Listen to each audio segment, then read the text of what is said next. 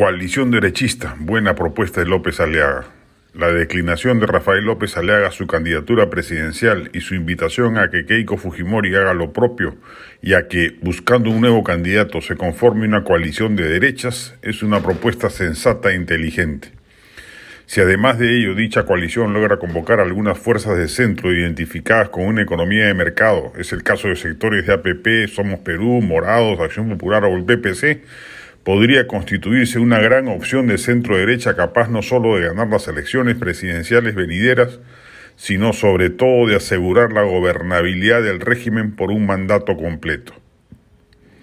Es menester que el Perú ingrese a una continuidad de regímenes pro inversión, pro mercado, democráticos e inclusivos, para lograr acercarnos al estadio de desarrollo que ya habríamos logrado si la transición post-Fujimori no hubiera sido tan reticente en el empeño de continuar las reformas estructurales que quedaron pendientes después de los 90.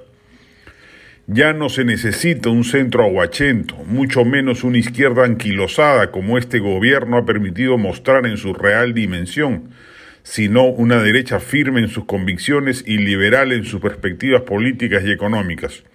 Este liberalismo es una tarea pendiente en la derecha peruana, sobre todo por el desembosado mercantilismo fujimorista. La coalición es necesaria porque la división reduce las respectivas votaciones y favorece que se entrometa algún candidato disruptivo, como fue el caso de Castillo, a pesar de que según todas las encuestas casi el 80% de la ciudadanía se autodefine ideológicamente como de centro derecha. Ese riesgo hay que evitarlo a toda costa para no derivar en la ruleta de las segundas vueltas más propensas a un voto emotivo, más actitudinal que racional.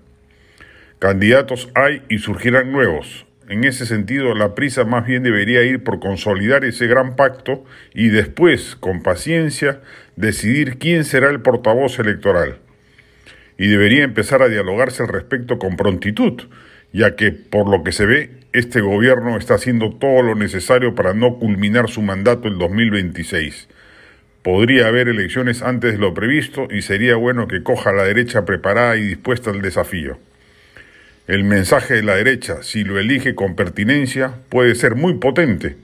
Reactivación económica a fondo, resolución del caos delincuencial, reformas institucionales, nuevo Estado descentralizado, etc los problemas más urgentes de la ciudadanía hechos propuesta política. Si se logra, constituiría una brisa de real optimismo en medio de la desesperanza que hoy padecemos.